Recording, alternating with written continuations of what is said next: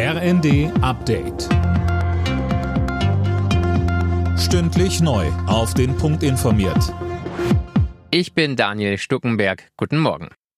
Mit Blick auf die hohen Energiepreise und die Gasumlage werden die Rufe nach Entlastungen immer lauter. Es darf keine weitere Zeit verstreichen, sagte die Vizechefin des Sozialverbands Deutschland Engelen Käfer der neuen Osnabrücker Zeitung. Mehr von Tim Britztrup. Man könne nicht der großen Mehrheit der Gesellschaft immer mehr Belastungen aufhalsen und sie gleichzeitig im Unklaren lassen, wie sie unterstützt werden. Sie fordert unter anderem, dass die Energiepauschale von 300 Euro erhöht und auch an Rentner und Studenten ausgezahlt werden soll.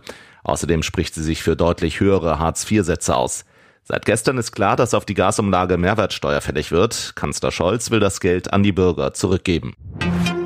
Nach dem Besuch von Palästinenserpräsident Abbas im Bundeskanzleramt ist der Ärger groß. Abbas hatte in einer Pressekonferenz das Vorgehen Israels gegen Palästinenser als Holocaust bezeichnet. Gerade für uns Deutsche ist jegliche Relativierung des Holocaust unerträglich und inakzeptabel, sagte Scholz am Abend der Bild. Direkt in der Pressekonferenz hatte sich der Kanzler nicht zu der Aussage von Abbas geäußert, war laut Journalisten vor Ort aber sichtlich verärgert.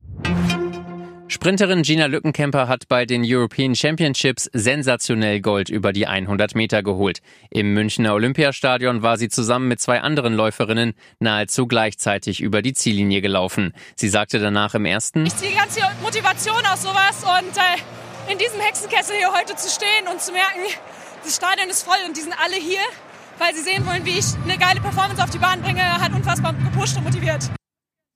Gold gab es außerdem noch für Zehnkämpfer Niklas Kaul. Die Weltgesundheitsorganisation sucht nach einem neuen Namen für die Affenpocken. Ziel ist es, eine weniger stigmatisierende Bezeichnung für die Viruserkrankung zu finden. Vorschläge können online eingereicht werden. Alle Nachrichten auf rnd.de